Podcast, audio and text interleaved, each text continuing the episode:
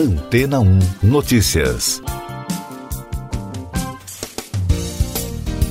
Bom dia! Pela primeira vez, cientistas de universidades da Holanda encontraram microplásticos na corrente sanguínea de seres humanos. A pesquisa, publicada na quinta-feira na revista Environmental International, logo se tornou manchete nos principais portais de notícias em todo o mundo. Os cientistas coletaram sangue de 22 doadores anônimos e os exames detectaram partículas micro e nanoplásticas ainda menores em 17 deles. A concentração das partículas atingiu uma média de 1,6 microgramas por milímetro, equivalente a uma colher de chá em mil litros de água. Além disso, algumas amostras chegaram a ter dois ou três tipos de plástico. O professor Dick Vetak ecotoxicologista da Vrije Universiteit Amsterdã, disse em entrevista ao jornal britânico The Guardian que o estudo é a primeira evidência científica de que temos partículas de polímero em nosso sangue. Os tipos detectados de plástico foram o PET de garrafas plásticas, o polietileno, usado em embalagens de alimento e sacolas de supermercado, e o polímero de estireno, usado nas embalagens de isopor. Os pesquisadores também analisaram as amostras para identificar o polipropileno, usado em embalagens e rótulos de produtos, mas as concentrações eram muito baixas para uma medição precisa. A próxima etapa dos estudos é investigar o quão fácil é para essas partículas se deslocarem da corrente sanguínea para os tecidos e órgãos humanos. Os microplásticos são tão pequenos que só podem ser vistos por meio de telescópios. A Organização Mundial da Saúde já havia alertado que as partículas estão presentes na água potável e sobre os perigos para a saúde. De acordo com o relatório da OMS de 2019, os estudos apontavam a presença dos microplásticos muito próxima do ser humano, como em mamadeiras e na água potável e até na placenta de mulheres grávidas. A conclusão do relatório alertava que os microplásticos são onipresentes no ambiente e foram detectados em água marinha, esgoto, água doce, na comida, no ar e na água potável, tanto na engarrafada quanto na água de torneira. Os especialistas detalharam que os microplásticos que saem das roupas na lavagem estão em todos os lugares, nas geladeiras e até caem do céu com a neve no Ártico. E daqui a pouco você vai ouvir no podcast Antena 1 Notícias. Carmen Lúcia autoriza a abertura de investigação contra ministro da Educação e questiona se PGR irá investigar Bolsonaro. Em dia histórico, eventos reúnem cúpulas da ONU, OTAN, G7 e o Conselho Europeu em torno da guerra na Ucrânia. Nações Unidas aprovam segunda resolução que culpa Rússia pela guerra na Ucrânia. Embaixador chinês reconhece a gravidade da crise.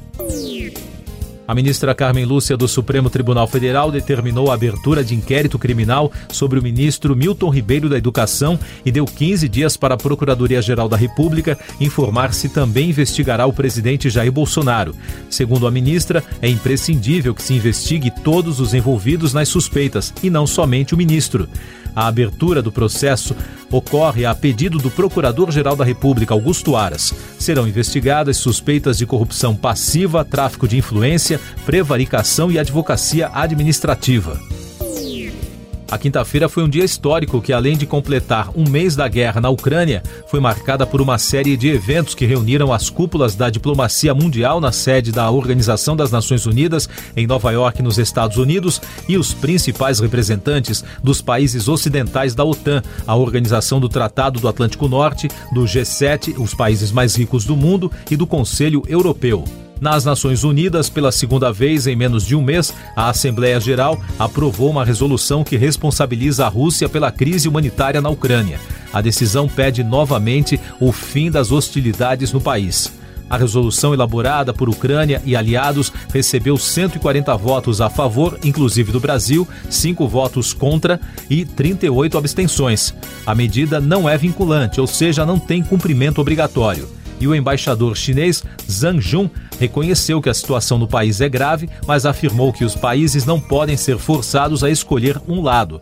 Bruxelas, na Bélgica, foi palco de três reuniões cruciais para definir os rumos do Ocidente do ponto de vista da governança internacional em relação à guerra no leste europeu. No encontro da Aliança Militar, o secretário-geral Jens Stoltenberg anunciou a decisão de equipar as tropas da organização com equipamentos para se preparar para um cenário em que a Rússia empregue armas químicas, biológicas ou nucleares na Ucrânia. No encontro do grupo que reúne as maiores economias do mundo, os representantes dos países anunciaram novas sanções contra a Rússia e o Conselho Europeu exigiu que o governo russo cesse imediatamente a sua guerra no território ucraniano. O presidente americano Joe Biden se reuniu com líderes europeus e o secretário-geral da OTAN em Bruxelas. O democrata afirmou que os Estados Unidos responderão se a Rússia usar armas químicas na Ucrânia. Pediu a expulsão do país do G20 e anunciou um sistema para monitorar os países que violam as sanções ao governo e oligarcas russos. Essas e outras notícias você ouve aqui na Antena 1.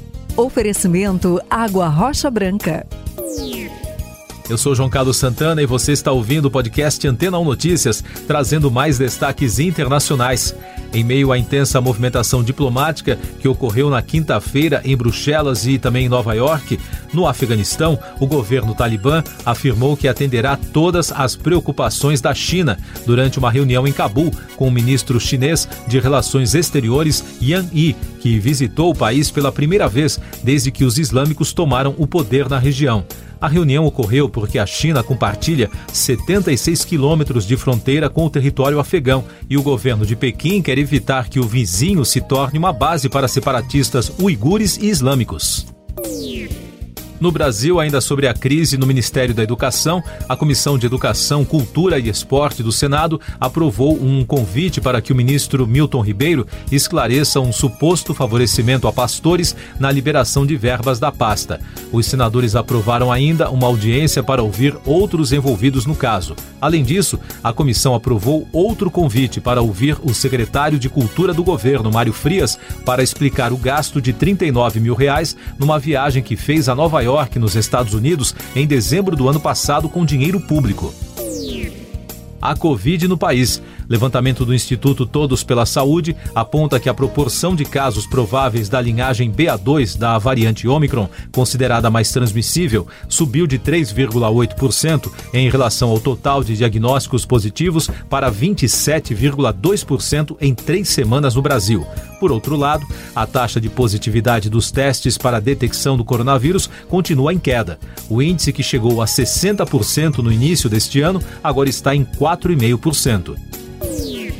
O país registrou na quinta-feira 300 mortes pela doença em 24 horas, totalizando mais de 658.300 óbitos desde o início da crise.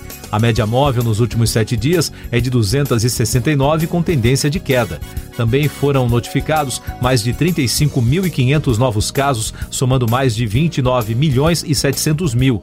Com isso, a média móvel de infecções nos últimos sete dias é de 34.100 e os dados da vacinação mostram que já passa de 159 milhões e 600 mil o número de brasileiros que completaram o esquema vacinal, o que representa 74,31% da população.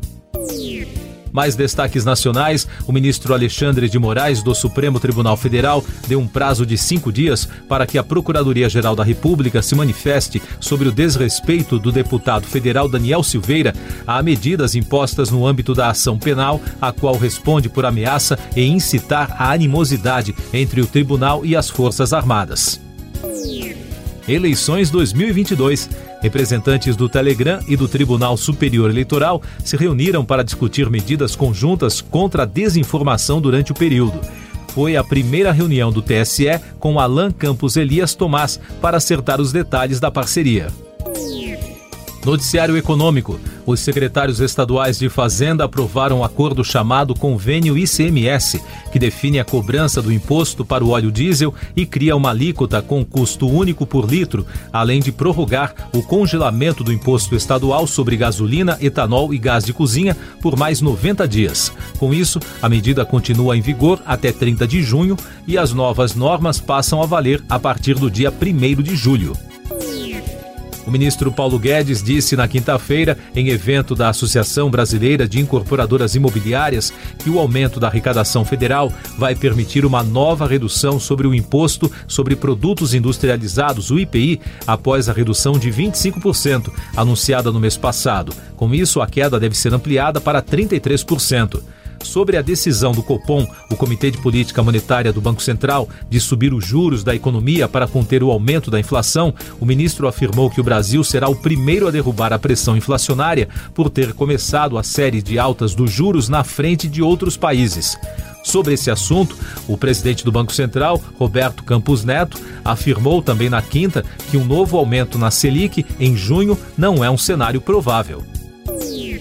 Destaque da música, o principal, claro, o Festival Lola Palusa Brasil começa hoje, depois de duas edições canceladas por causa da pandemia. O line-up do evento reúne vários estilos como indie, rap, pop, emo, rock e muito mais. Entre os destaques internacionais, The Strokes, Doja Cat e Machine Gun Kelly estão entre os mais aguardados pelos fãs.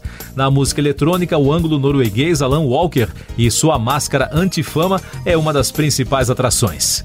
E se você vai ao festival, fique atento ao grande esquema especial de transporte e trânsito na cidade de São Paulo. Nos canais oficiais estão disponíveis todos os detalhes da operação de trens da linha 9 Esmeralda e dos ônibus da SP Trans, o Lola Transfer, as alterações como interdições, alternativas, bolsão para táxis, pontos de desembarques de excursões de outras cidades e estados, assim como encontro para embarque e desembarque de aplicativos e veículos particulares na região do autódromo Autódromo. Siga nossos podcasts em antena1.com.br.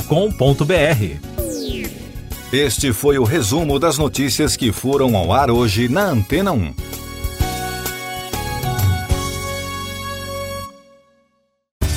Depois de tanto conteúdo legal, que tal se hidratar com água rocha branca? O consumo regular de água durante o dia traz benefícios para a saúde, como, por exemplo, manter a pele bonita e hidratada. Rocha Branca, da fonte direto para sua casa.